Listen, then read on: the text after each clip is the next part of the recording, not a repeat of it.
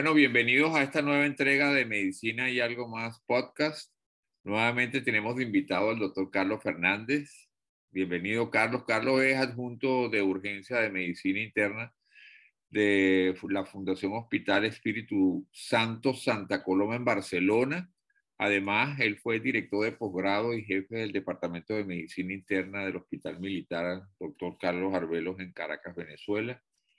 Eh, y eh, también médico internista de la clínica Centro Médico Loira de Caracas y viejo amigo. Bienvenido, Carlos, nuevamente a Medicina y algo más podcast. Bueno, eh, hola otra vez. Este, bueno, un placer otra vez hablar contigo en, y hacer este podcast de hoy con a ver cómo queda, ¿no? Y qué cosas interesantes podemos hablar. Bueno, el podcast de hoy es síndrome post-COVID o COVID prolongado o síndrome de COVID prolongado, long COVID, como le llaman aquí en los, los, de habla inglesa. Bueno, lo cierto es que la primera pregunta de rigor, ¿qué es el síndrome de, COVID prolongado o el síndrome post-COVID? Bueno, eh, vamos a empezar a hacer un recuento de, de lo que ha sido el COVID y lo que está pasando ahora, ¿no? Eh, bueno, como, como es de, conocimiento general, eh, hace ya poco más de un año eh, empezó esta epidemia, esta pandemia en China, que fue una cosa explosiva y de rápido progreso a nivel mundial donde, bueno, se, se, identificaron los primeros casos de COVID en, en China a, la altura de noviembre del año 2019 y ya en poco tiempo el, el virus está esparcido por el mundo, ¿no?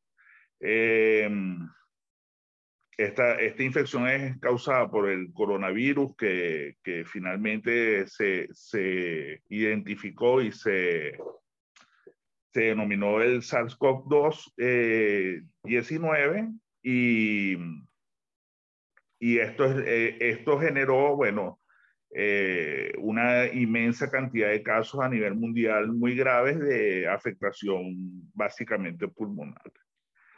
se conoce muy bien con los meses, ya se, se, se describió muy bien la enfermedad es una enfermedad que, que es aguda, que en la mayoría de los casos es, es leve. Afortunadamente, la, la, mayoría de las personas que la padecen eh, tienen un curso bastante benigno, con un cuadro viral este, muy indolente, incluso a veces asintomático, y un pequeño porcentaje de pacientes, bueno, evolucionan a lo que hemos visto, que son situaciones muy graves con síndrome de estrés respiratorio, eh, necesidad de atención en cuidados intensivos e incluso mortalidad.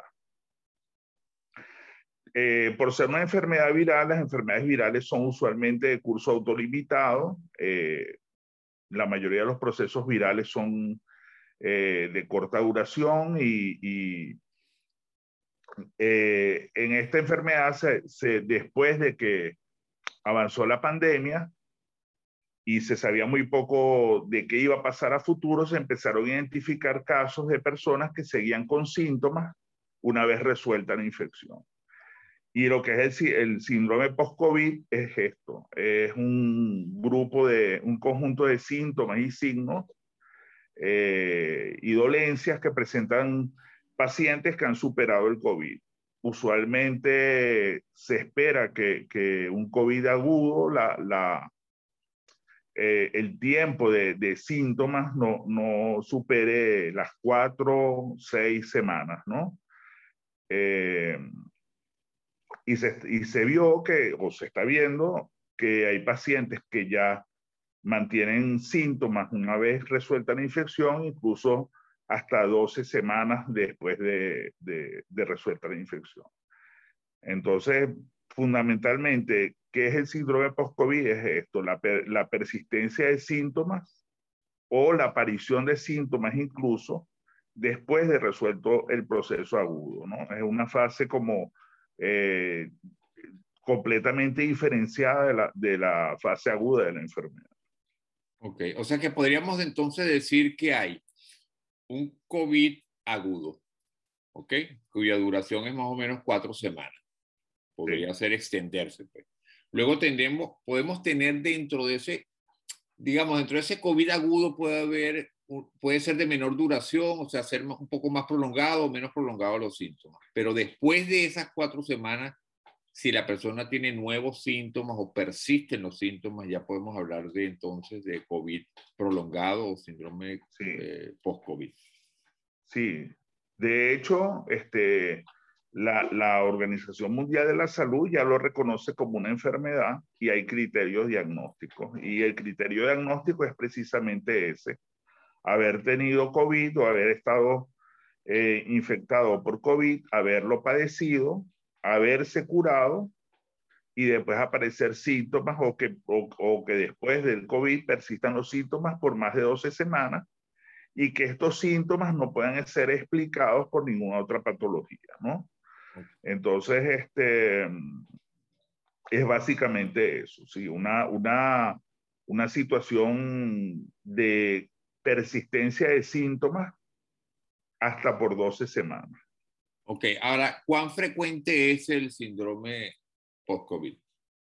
Bueno, eh, hay estadísticas mm, muy diferentes de acuerdo a, los grupos que publican, ¿no? Pero se estima que entre un 10 a un, incluso hay estadísticas que hablan hasta un 40% de, de, de pacientes que han tenido COVID pudiesen presentar síntomas este, por, por, y caer dentro de lo que se llama un síndrome post-COVID, ¿no? Pero en general oscila entre el 10 y el 40% de, de los pacientes.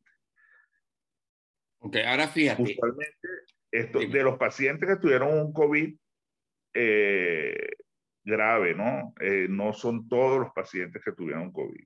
Ajá, A eso vamos a volver ahorita que te voy a hacer una pregunta, pero fíjate, antes de eso, ¿cuánto tiempo después se presenta? O sea, hay, hay, una, hay un tiempo donde pudieran desaparecer los síntomas y luego aparecer o es un continuo donde el paciente tiene los síntomas y no acaban de desaparecer y pueden añadirse de repente otros síntomas. O sea, eh, existe la posibilidad de que la persona digamos, como que se recupere y luego recaiga o, o es un continuo este síndrome eh, de COVID prolongado? Hay distintas formas de presentación. La, la, quizás la más frecuente es donde se persiste el síntoma después de haber superado la infección. O sea, es como un continuum de síntomas que no se terminan de resolver. Eh, Después vamos a hablar cuáles son los más frecuentes, ¿no? Pero eh, otra cosa que te quería mencionar es que esto no es nada, esto tampoco es algo novedoso. Hay, hay, hay descripciones de síndromes parecidos o situaciones parecidas en, en epidemias anteriores de, de, de síndrome del SARS y de MERS en, hace algunos años, donde se hizo un estudio de los pacientes y, había, habían situaciones muy parecidas a las que presentan estos pacientes. Y otra condición que también está muy bien descrita, que es muy afín a tu especialidad, es el síndrome post-cuidados intensivos, ¿no? Son pacientes que que han estado en unidades de cuidados intensivos muy graves, superan la, la salen de cuidados intensivos y, y después desarrollan un, algo que se parece mucho al síndrome post-COVID, ¿no?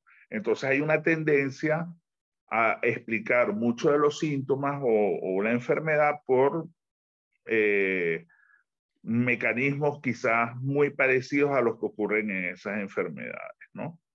Ahora bien, fíjate una, una pregunta. ¿Esos síntomas eh, en el síndrome post-COVID o, el COVID prolongado, eh, cuánto tiempo duran y si luego desaparecen definitivamente? Bueno, em, De hecho, hoy en día no se puede hablar de secuelas, eh, simplemente se habla de persistencia de síntomas porque todavía el tiempo no ha, no ha permitido o no permite saber eh, qué va a pasar con estos pacientes en más tiempo. Entonces, mm, hasta ahora se sabe que el promedio de duración de los síntomas es ese, eh, entre 12 semanas eh, debería de haber desaparecido la mayoría de los síntomas. De hecho, la mayoría de las casuísticas hablan de que estos pacientes se recuperan totalmente en el tiempo, ¿no? que eh, se reincorporan a sus trabajos, etc. Hubo un pequeño grupo que era con molestias este, físicas eh, que, que, todavía no se sabe muy bien a, dónde van a terminar estos pacientes, ¿no? Pero lo cierto es que la mayoría de los pacientes en el tiempo, estos síntomas van a ir desapareciendo poco a poco. Otra cosa interesante es que la mayoría de los pacientes no tienen un solo síntoma, tienen varios síntomas, tienen dos, tres síntomas eh, post-COVID. Eh, dolor en el pecho, ansiedad, insomnio combinados, ¿no? y no, y no es un solo síntoma que le duele el pecho y, o le falte el aire nada más, ¿no? Sino generalmente van acompañados, este, están descritos una gran cantidad de síntomas en, y en distintos aparatos y sistemas, que eso lo, lo podemos hablar luego, pero que generalmente no es un solo síntoma el que molesta al paciente. Ya vamos a hablar de una asociación de síntomas. Ahora, antes de hablar de los síntomas, me pareció bien interesante lo que tú dijiste, porque una de las cosas que yo creo que uno tiene que, poner en, su justo lugar es que e, este, este, virus se le ha dado, o sea, casi que es un supervirus, pues. Se le ha dado una connotación que no es tal, porque como tú lo dijiste, Carlos, este síndrome, este COVID eh, prolongado no es novedoso, eso se, se ve en muchísimos virus. Se ve en, en, el virus de hepatitis, ¿te recuerdas el chikungunya? También se veía en el chikungunya, en el Zika, en el mismo dengue. Tú puedes ver que se pueden prolongar los síntomas, o sea, que no es algo que es ajeno a los virus. Todos los virus pueden producir eh, síntomas que se pueden prolongar en el tiempo, ¿verdad? y luego desaparece. Entonces, lo que yo eh, digamos, una, una de las campañas que uno debe hacer es que, porque eso le mete miedo a la gente y dice, oye, este virus es un virus especial. Eh, no, no, es como todos los virus. Lo que pasa es que anteriormente la gente no, no, no había tanta publicidad en, en, en, relación a eso, pero hay que dejar claro que el COVID prolongado eh, se presenta igualito. Puede haber un dengue prolongado, un Zika que se prolonga en el tiempo. Cualquiera de esos virus puede dar sintomatología que se prolonga en el tiempo. O sea que no es nada exclusivo de este virus ni nada que haga que este virus sea un virus especial y que sea un virus superior a los demás virus. No, eso es algo que se ve en muchos virus. Entonces, eh, aclarado eso y, que tú lo dijiste muy bien, ¿cuáles son los síntomas más frecuentes eh, que se presentan, que acompañan este síndrome? Mira, en, eso sí es constante. En la mayoría de las casuísticas, eh, mm, los síntomas, particularmente los respiratorios, ¿no? Que es el cansancio, la dificultad respiratoria y el dolor torácico, eh, son síntomas muy, pero muy persistentes. La anosmia, la, pérdida del olfato, también perdura por, por un tiempo bastante importante, ¿no?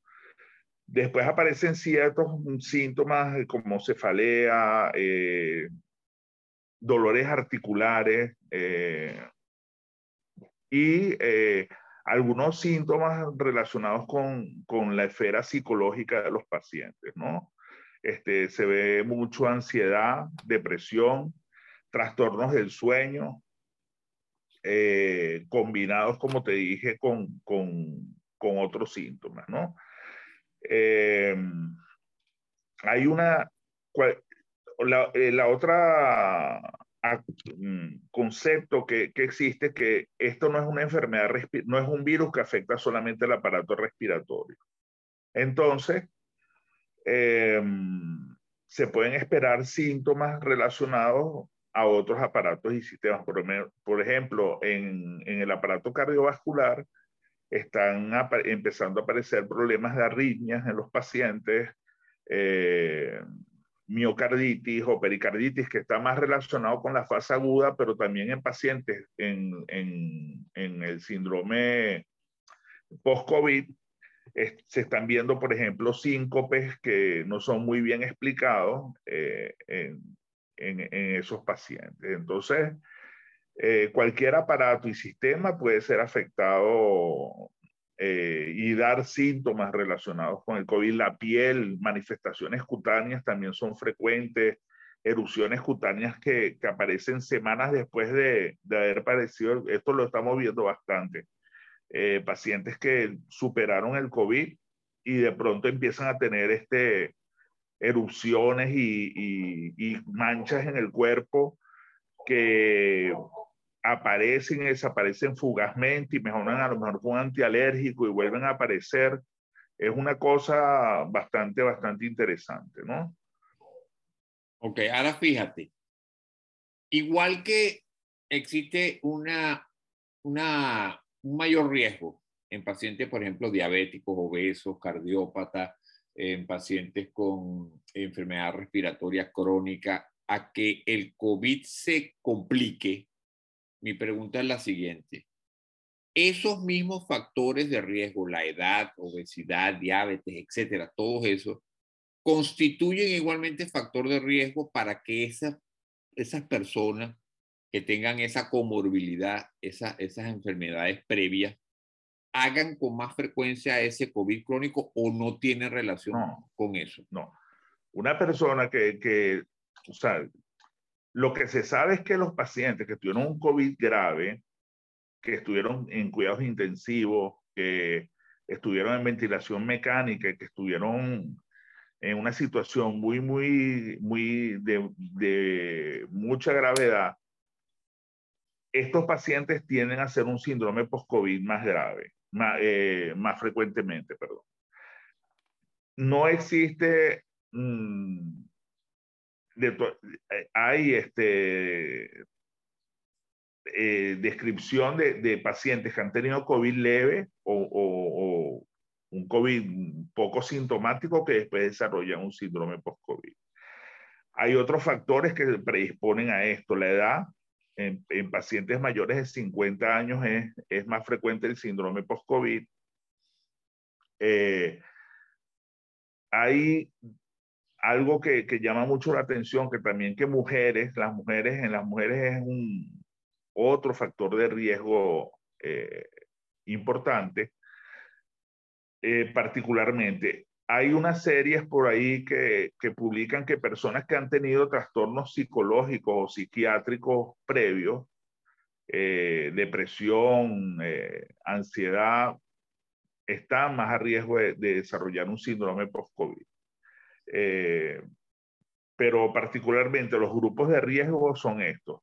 Se ha visto que de los pacientes que tuvieron un, síndrome, un COVID grave, hay ciertos marcadores como la linfopenia durante el, episodio y una LDH muy alta, que es una enzima que, que produce el hígado y que se activa en procesos inflamatorios eh, severos y particularmente hepáticos, eh, pudiesen también desarrollar un síndrome post-COVID eh, a futuro, ¿no?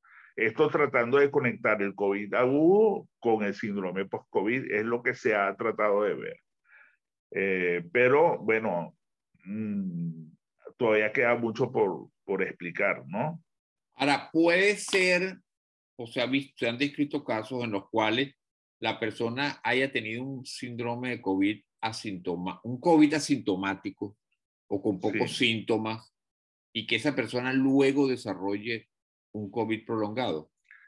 Sí, sí, sí se ha visto, pero no es lo, no es lo común. No es lo común. No es lo común. Lo común es el paciente que estuvo eh, que tuvo un COVID grave, un COVID severo con, con mucha manifestación clínica, ¿no?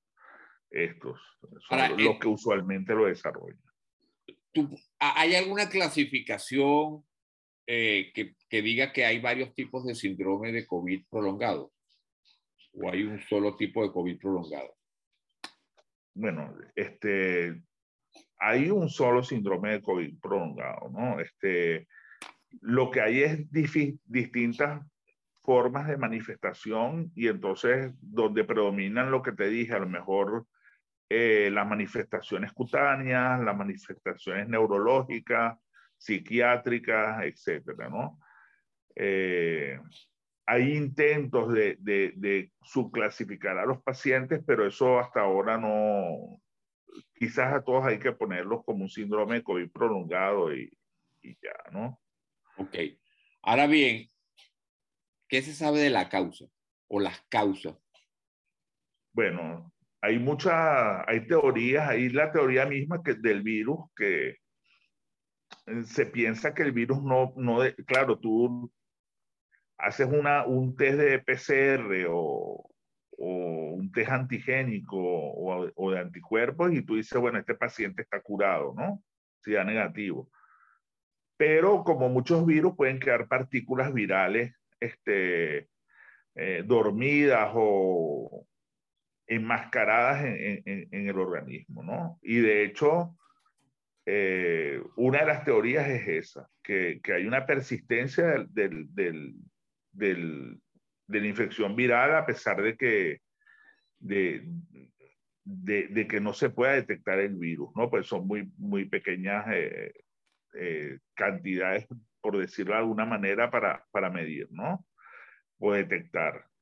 Eh, otras teorías son este mismo proceso, una relación entre la reacción del organismo ante el virus que activa el sistema inmunológico y, activa una, una, cantidad de respuestas que en algunos, por eso es que se ven algunas personas sí, otras no, así como se ve un COVID muy grave en algunas algunos pacientes, algunos grupos de, de, que hay incluso ya marcadores genéticos para ello, se piensa que algo de esto también puede haber en el, en el síndrome post-COVID, ¿no?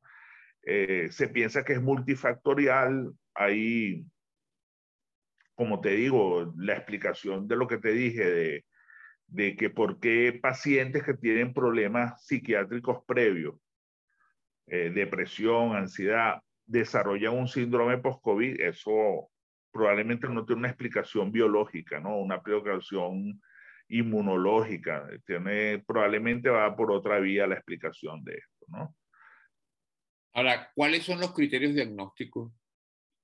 ¿Existen criterios diagnósticos para no saber? Bueno, sí, lo, que te dije al principio este, es la, la aparición de síntomas después de, de una infección aguda eh, por COVID comprobada, o sea, no es que a alguien le pareció que un paciente tenía COVID y después vienen los síntomas, ¿no? Eh, un paciente que se sabe que tuvo COVID, que lo superó o, o salió de la fase aguda y presenta síntomas este, hasta 12 semanas eh, después de esto. Y con la coletilla o con el, con la, la aclaratoria de que esos síntomas no pueden ser explicados por ninguna otra patología. O sea, otra, porque tú te puede dar COVID, pero bueno, eh, en el camino te puede ocurrir cualquier otra cosa que explique los síntomas, dar, hacer un brote de artritis reumatoide, por ejemplo, y no es el COVID lo que, lo que te está molestando. Entonces, hay que tener bien claro que eh, estos síntomas no se expliquen por otras enfermedades, otra, otra condición clínica que lo, que, que lo explique. Ahora, ¿existe algún marcador que, que, los médicos tengan a la mano para ayudar al diagnóstico actualmente? Pues no, eh, es clínico, el diagnóstico es clínico. Característicamente estos pacientes tienen sus exámenes de, de laboratorio, como llaman aquí, analíticas normales, o muy normales o con pocas alteraciones, quizá quede residualmente alguna linfopenia, eh, o algunos mantienen un dímero de un poco alto durante un tiempo, pero esto baja.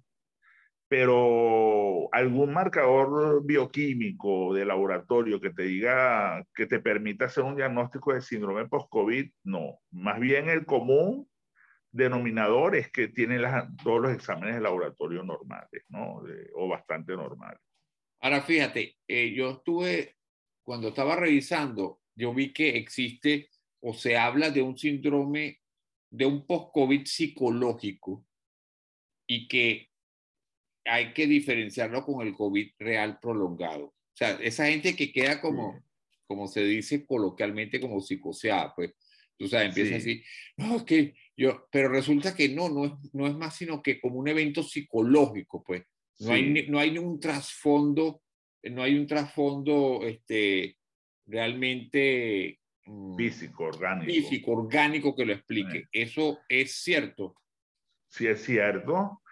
Eh, es difícil distinguir uno del otro, por lo que te dije, porque el síndrome eh, post-COVID, eh, distinguir a veces de si es psicológico no, no es, a veces no puede no ser sencillo. Entonces...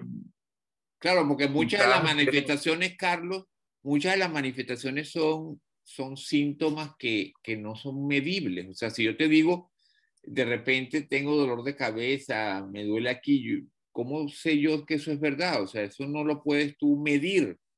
Sí. Puedes medir otras cosas, pero son como, como muchos síntomas los cuales no puedes medir realmente. Entonces, son subjetivos, como decimos nosotros los médicos. Correcto. Son síntomas subjetivos, no son objetivos, no son medibles. Entonces, eh, si estoy deprimido, estoy ansioso, como mido, no tengo un ansiómetro, un aparato para medir la depresión o, la, la ansiedad, pero por eso es que es difícil a veces eh, y se solapan uno con otro, ¿no?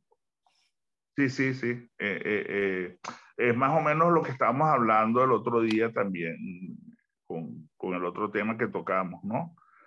que a veces es difícil cuando, cuando tú no tienes un examen de laboratorio alterado, no tienes una, una rayos X, una tomografía alterada, mm, puede no ser muy fácil hacer un diagnóstico de estas cosas, ¿no?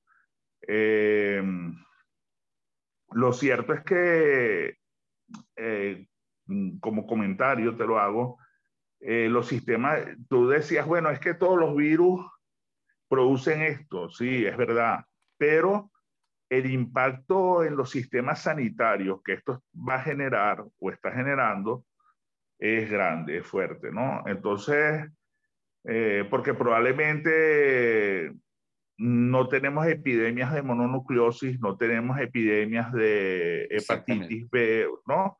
Y no hay pandemia de eso aquí hay una pandemia donde hay una gran cantidad de personas enfermas que de toda esa inmensa cantidad de pacientes, un 10% van a desarrollar esto, ¿no?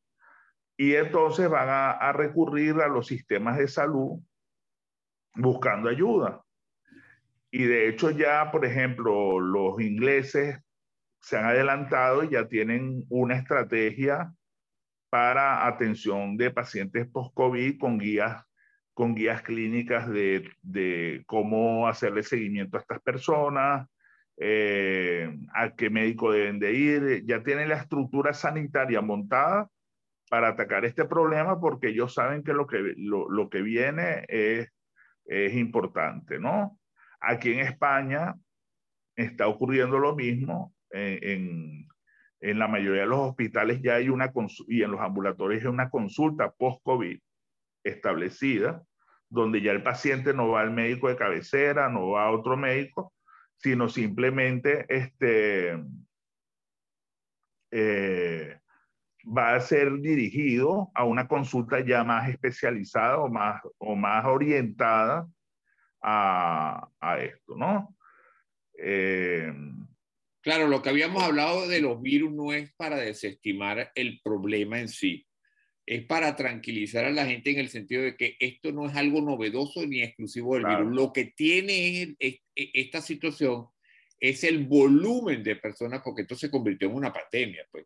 En cambio, otros virus no tienen ese, ese, ese, volumen, esa cantidad de personas afectadas. Claro. Y entonces aquí la situación es el volumen, la cantidad de personas, porque si tú sacas un 10%, de toda la cantidad de personas que ha sufrido es, mucha es un gente. número, eso es mucha gente. Ahora, ¿hay algún tratamiento para, para, para esta patología? Pues el tratamiento es sintomático. Si te duele, analgésico. Si estás deprimido, trata, apoyo psicoterapéutico y eventualmente un antidepresivo. Este, la, dificultad respiratoria es muy difícil de, de, tratar porque es que es muy inespecífica. Estos pacientes no requieren oxígeno, no desaturan, no, no se le cae la presión de oxígeno en la sangre. Simplemente tienen la sensación de que le falta el aire. Y bueno, quizás estos pacientes hay que explicarles que hagan algo de, de fisiatría, rehabilitación y empiecen a hacer su vida normal y el, y el síntoma eh, va a ir desapareciendo. Pero eh, respondiendo a tu pregunta, eh, el, tratamiento es tratar cada una de las complicaciones que se presente como se trata eh, cualquier situación parecida. Por ejemplo, si tienes una erupción cutánea eh, y vas al dermatólogo, este dermatólogo seguramente te a tratar con, con algún medicamento antialérgico y algo para suprimir un poco lo, los, los, síntomas y esperar que vayan pasando, ¿no? Eh, pero tratamiento específico para esto no existe, no, no lo hay, ¿no? Ahora, se han probado, por ejemplo, eh, esteroides, eh, antivirales, inmunosupresores. No, no hasta no. ahora no. No, para síndrome post-COVID no. Ok. La, ya dijiste la fisioterapia y rehabilitación, que es importante. Ahora fíjate, yo estuve en la búsqueda que yo estaba haciendo, no sé eh, qué has encontrado tú acerca de que las personas que están en ese periodo eh, de post-COVID y se vacunan, aparentemente se ha visto que la vacuna mejora ese síndrome post-COVID. O sea, que tiene como un efecto terapéutico. ¿Qué has oído tú al respecto de eso? Bueno, eh, no, eh, te soy sincero, no, no, no tengo mucha información de esto, ¿no? Este, he oído algunas cosas, pero no, en concreto no, no, no he oído absolutamente nada. ¿no? Sería bueno como para hacer un seguimiento a esas personas que tienen síndrome post-COVID y se vacunan sí. para saber qué impacto puede tener la vacuna, porque así como ya sabemos que, por ejemplo, las madres que están lactando y se vacunan, parte de los anticuerpos pasan al bebé con la leche materna sí. y les da y, y les da cierta algo protección, inmunidad. algo de sí. inmunidad. No sabemos qué impacto puede tener la vacuna en estos síndromes post-COVID. Yo creo que sería algo lo para... Hay muchas cosas por verse, ¿no? Tenemos, bueno, tenemos un año, ya un año y largo de, de esto. Y, y quizás son, son muchas las cosas que hay que ver en, a, a, futuro, ¿no? Este, ¿Qué es lo que va a ocurrir con, con estos pacientes? Eh, mm, lo cierto es que sí existen, ¿no? Y, y, hay que tener en cuenta que, que la, la, complicación existe, la, la, es un problema y, y, hay que enfrentarlo, ¿no? Pero la buena noticia es que es, un, es una situación, es, es un síndrome Temporal. que es limitado. Exacto. O sea, no, es, no, no, se prolonga, no es como la fibromialgia, pues lo que hablamos la, en la entrega pasada. No, no, no. Que es algo que de por vida, pues la persona sufre esa fibromialgia, eso no se va. O sea, esos son brotes, vienen, van, empeoran, mejoran. En este caso, se ve que ya después de 12 semanas, digamos que ya prácticamente la persona va saliendo de ese síndrome post-COVID, pero sí. durante esas 12 semanas, por supuesto que es una, es como una carga para el sistema público, pues, porque la persona pero, está sufriendo todo eso. Hay, hay incluso encuestas y hay trabajos que hablan que muchos pacientes tienen el síndrome, tienen la molestia, pero se reincorporan a trabajar. Ok. O sea, es como paradójico. O sea, son personas que van con la molestia. La molestia está, pero no es lo suficientemente eh, limitante, intensa o importante para que la persona no se, re, no, no se reincorpore a sus actividades de trabajo y estas cosas. No es como, ¿no? es como la fibromialgia. No es como la fibromialgia. Este, interesante es que eh, el, el, aspecto psicológico de estos pacientes también es muy afectado, ¿no? El, el trastorno del sueño, eh, la ansiedad, la depresión, desarrollan algo muy, pero muy parecido a lo que se llama un síndrome de estrés postraumático. Exactamente. Que, que es muy, muy frecuente. Y yo creo que los psiquiatras van a tener mucho trabajo también con esto y los psicólogos, ¿no? Perfecto. Ya entonces eh, vimos cómo afectaba eh, la vida diaria y el trabajo. Ahora fíjate, eh, lo otro es, sabemos que en el, el síndrome COVID, perdón, en el COVID, cuando tú tienes la, la COVID que es severo, el paciente va a terapia intensiva, como una enfermedad multiorgánica, puede afectar muchos órganos. Y puede haber, ahí sí pueden quedar órganos con afección que se hacen crónicos. Claro. Debemos diferenciar eso de lo que es el, sí. el COVID prolongado, ¿no? Sí, sí, sí. Esto es diferente. De hecho, en, en una conversación que tuvimos por un Zoom para, eh, como esta, eh, hicimos la aclaratoria porque a veces se tiende a confundir. Por ejemplo, el paciente que queda con una fibrosis pulmonar y un daño pulmonar severo, eh, este no es un síndrome post-COVID, es una, ya eso es una secuela del COVID o una consecuencia del COVID diferente, ¿no? Este, eh, eh, es, una cuestión totalmente distinta, ¿no? O sea que el síndrome de COVID prolongado no implica cronicidad de la, o sea, de la enfermedad, no explica daño eh, en, no. en, los órganos blancos, pues pulmón, eh, riñón, este, corazón, sino que es un cuadro pasajero de, donde los síntomas se prolongan, pero como daño estructural no se ha conseguido que haya un daño estructural, pues no como el, las secuelas del COVID. Así es. Es persistencia es. de síntomas, más no hay como un daño estructural. Sí. Pues. Y se parece mucho a lo que ocurría con, es que es lo mismo que estamos hablando antes, con, con con SARS y con MERS, que fueron epidemias a virus muy parecidos a este, eh, pasaba lo mismo. Eh, los pacientes era algo muy temporal y con el tiempo los síntomas iban desapareciendo y probablemente no, no hay casos descritos de personas que hayan quedado afectadas de por vida con esto, ¿no? Eh, Igual que el chikungunya, ¿te recuerdas el chikungunya y el, el sí. Zika? Que quedaban con, con, esos problemas de dolores articulares, problemas bueno, para sí. caminar, que, que y prolongaban en el, y prolongaban el tiempo, pues, ¿no? No, y muchos quedan con artritis definitivamente, ¿no? En, en, en el en, en Zika y chikungunya quedaban los pacientes con, con artritis activa, activa por mucho tiempo.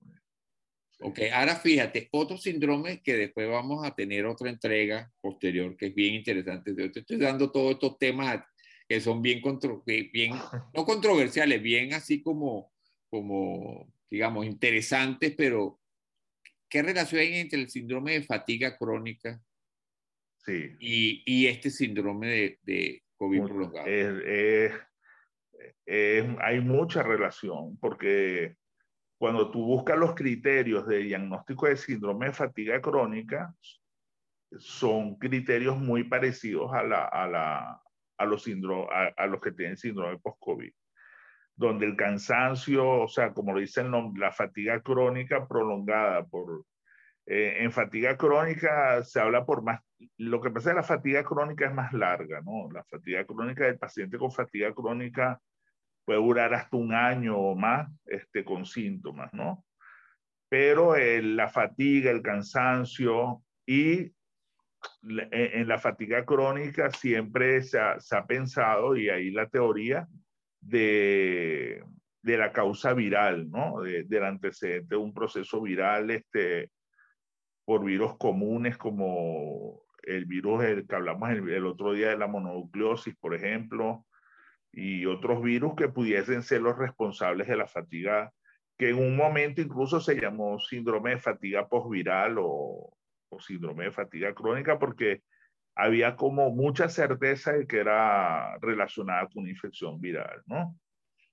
Ahora, definitivamente estos casos de, de COVID prolongado tienen una fecha de vencimiento. O se ha visto que hay casos que se prolonguen más allá de esas, digamos, de, esa, de ese, ese tiempo de oro que vamos a decir 12 semanas. Han, ha habido casos donde se haya prolongado mucho más y luego entonces seguimos hablando de síndrome post-COVID o, COVID prolongado o ya estamos hablando de síndrome de fatiga crónica. Sí. Lo que pasa es que te hablan de, te ponen el corte de las 12 semanas, pero eso es un corte básicamente para, para diagnóstico, para decir, mira, tú, tú tienes un síndrome porque si tienes 10 semanas y, y, tienes síntomas, hay que esperar a que tengas 12 para decirte que tienes un, un síndrome post-COVID, ¿no? Que ya 10 semanas es bastante para un cuadro viral, ¿no? Pero este, sí hay casos de que se prolonga más tiempo, ¿no? Eh, eh, las 12 semanas es quizás el punto de corte donde, la, donde cae la mayoría de los pacientes, ¿no? Pero seguramente hay pacientes que tienen más de 12 semanas con, con síntomas, ¿no? Eh, de hecho, en el hospital estamos viendo pacientes que vienen recurrentemente con dolor torácico, ¿no? Eh, vienen un mes, a las pocas semanas regresa, explicando dolor torácico, dificultad respiratoria. Tú les dices y le tratas de explicar esto del síndrome post-COVID, ¿no? Mm, pareciera que no, no, no es que no lo entienden, ¿no? Sino que mm, no aceptan que, que, que o, o, no, no esperan que, que, que, esto vaya a pasar, ¿no? Y son pacientes recurrentes y hemos visto pacientes que tienen no 12 semanas, más semanas con, con síntomas, ¿no? Entonces, eh, quizás son casos muy contados, ¿no? Como sacados con pinza y, y, y, no es el común. El común es este. Y, el, y este punto de las 12 semanas se colocó básicamente, yo pienso que de manera, viendo el comportamiento de la enfermedad, y dijeron, bueno, son 12 semanas, ¿por qué no son 11 o por qué no son 14? Bueno, eh, probablemente porque la mayoría de las personas antes de las 12 semanas ya no debería tener síntomas. Eh, esa es la explicación, básicamente. Y, y, la mayoría después de las 12 semanas eh, con síndrome post-COVID ya debe de estar, deben haber desaparecido esos. sí, sí, en, 12 semanas, posterior a 12 semanas, deberían de, de, de estar asintomáticos o con síntomas mínimos, ¿no? Bueno, pero fíjate que es interesante para las personas que estén oyendo y viendo este podcast, que esto sería una razón más para la cual, eh, por lo cual las personas deben vacunarse. Porque no solamente que vas a evitar, primero, enfermarte. Segundo, enfermarte de manera grave. Tercero, la posibilidad de morir en el camino, ¿no? Y luego, la posibilidad de que entonces sufras de, de, un síndrome de post-COVID o COVID prolongado. Pues. digamos que esto se suma, es, una, es, es, un argumento más para, para que la gente que todavía está pensando, ¿verdad?, en vacunarse, tome la decisión y, y de. Por supuesto que la vacunación es, es una decisión personal. Ni, ni el doctor Carlos Fernández ni yo y mi persona estamos diciendo vaya y vacúnese. No, eso es una decisión personal de cada uno de ustedes, pero ya están viendo con el anteriores entregas que hemos dado sobre el COVID, este que estamos dando sobre el COVID crónico, que son, eh, digamos, argumentos importantes que avalan el hecho de que vacunarse es una, una buena estrategia. Claro, claro que sí. Este, bueno, yo creo que hemos llegado ya, eh, desarrollamos todo este tema bien interesante, por cierto. Yo creo que este tema lo volveremos a tocar en el futuro próximo porque esto va cambiando. O sea, a, a, estas cosas se le van sumando nuevos hallazgos, ¿no? Este, y no sabemos qué nuevos síndromes van a ir apareciendo en el camino. Lo que sí es cierto es que abrimos la puerta el síndrome de fatiga crónica, que creo que es un punto y un tema interesante que vamos a tocar en la próxima entrega contigo, porque es otro de esos eventos que tú sabes que son a veces polémicos, este, que tienen impacto en la vida personal de, de los pacientes nuestros, en la, en desde el punto de vista laboral también, y también hay que eh, poner eso en su, en su real contexto, lo de la fatiga crónica. Son síndromes que son difíciles como este, porque realmente no tienes algo objetivo en el cual tú puedas definir si la persona en verdad está sufriendo eso o, o, no, pues. Pero lo cierto es que, bueno, son, son, son, son eh, eh, eventos que son difíciles de valorar, pero que realmente existen, pues. O sea, lo que estamos diciendo con esto es que son enfermedades reales. Sí, y son problemas de salud y son retos para eh, el médico que trata un, un paciente con, con, fatiga crónica. Estos son pacientes muy demandantes, ¿no? Y, de, y, y que incluso puede ser hasta frustrante a veces el tratamiento porque eh, no es fácil tratar un paciente con fatiga crónica.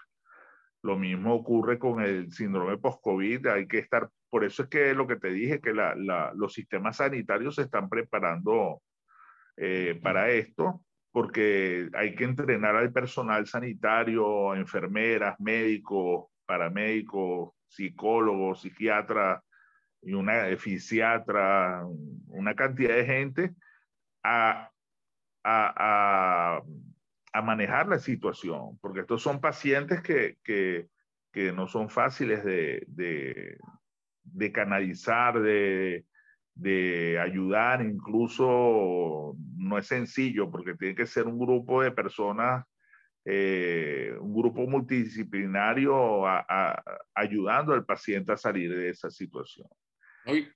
Y Yo finalmente te quería hacer un comentario, disculpa que hay otras dos situaciones un poco conectadas con esto que, que lo hablaste antes y es, eh, uno es la coranofobia, ¿no? Que, que, se está viviendo, que, que ya no es la persona que lo sufrió, sino el, las personas que no lo han padecido. Y, y bueno, eh, eso está generando otro problema también eh, a nivel de salud pública y, y, social, que, que, que, es esto, ¿no? Eh, nos ha cambiado esto la vida, el, el, comportamiento de la gente es totalmente diferente y, estamos, y se está hablando de esto de la coronofobia ya como también una epidemia, ¿no? donde hay un miedo terrible al virus, eh, a, sus consecuencias, a infectarte, a enfermarte, y ves cualquier cantidad de cosas por ahí en la calle, ¿no? Y el otro, la otra arista de todo esto es el personal sanitario, ¿no? Eh, que pocas veces se habla de esto, que, que es eh, la, la, ya la fatiga relacionada con la sobrecarga de trabajo, el estrés de trabajo en, en, en, en personas que se está viendo, hay estudios bien interesantes, donde hay un síndrome que es el síndrome de burnout, que, que es el estar quemado, que lo están padeciendo, lo, lo sufriendo todas las personas involucradas en la atención de estos pacientes. Eh, un día también podemos hablar de ese síndrome que es bien eh, que es muy muy importante y que eh, lo hemos visto en, en, directamente, ¿no? gente que tú ves cómo se quiebra y, y, y, y se afecta muchísimo por la sobrecarga de, y el estrés que produce estas situaciones, ¿no? Pero yo pienso, fíjate, Carlos, yo pienso que el síndrome, el primero que tú hablaste, que es el del coronavirufobia, la fobia. La coronofobia. sí, la coronofobia. Primero que está, eh, está, ¿cómo se llama? Está potenciado por lo que yo llamo los angustiadores de oficio. Ah. Son esa gente que está todo el tiempo bombardeando en, este, en estos medios.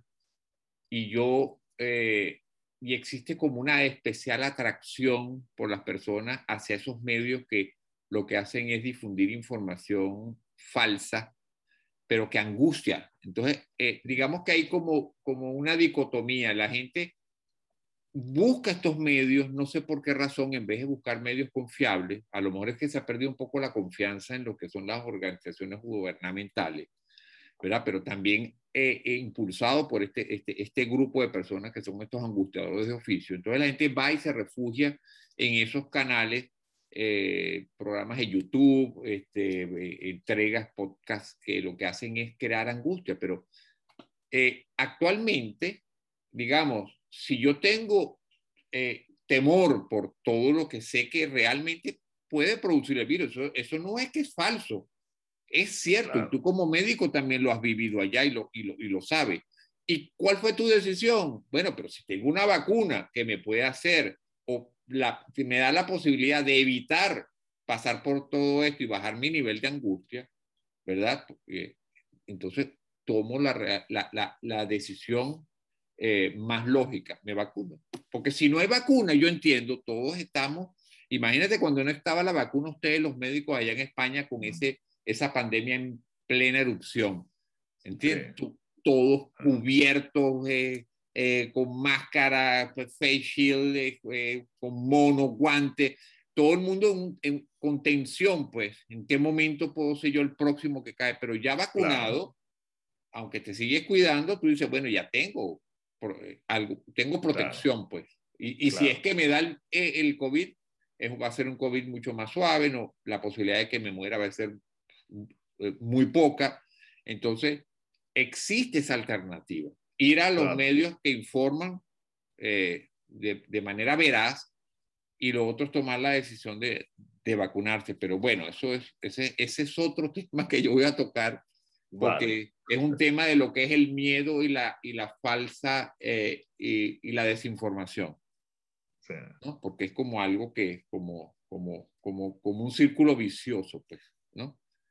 Pero ese otro tema que tú dices de los médicos es bien interesante, porque no solamente además es eso, sino que no hay reconocimiento por parte de los, de los medios gubernamentales que contratan a los médicos, ¿verdad? Del, de qué eso está pasando y del valor que tienen los médicos. Aún estando en esta pandemia, no se le ha dado el verdadero valor a los, a los médicos. Y yo creo que va a pasar una vez más como todo. Cuando pase esto, la gente se va a olvidar porque la memoria de esa, de esa gente es muy corta. Es corta. Entonces, no va a haber un real reconocimiento a toda esta labor que han hecho nuestros colegas este, en, en, en esta pandemia, pues, eh, lamentablemente, pero eso va a ser tema de otra, de otra conversación. Vale. Bueno, bueno, no me queda más que agradecerte nuevamente, Carlos, y estamos pendientes para el, para la entrega de síndrome de fatiga crónica, que me parece bien interesante ese tema. Este, y bueno, de nuevo, gracias por estar presente acá. Gracias por todo. Bueno, saludos. Hasta una nueva entrega. Venga, pues hasta luego.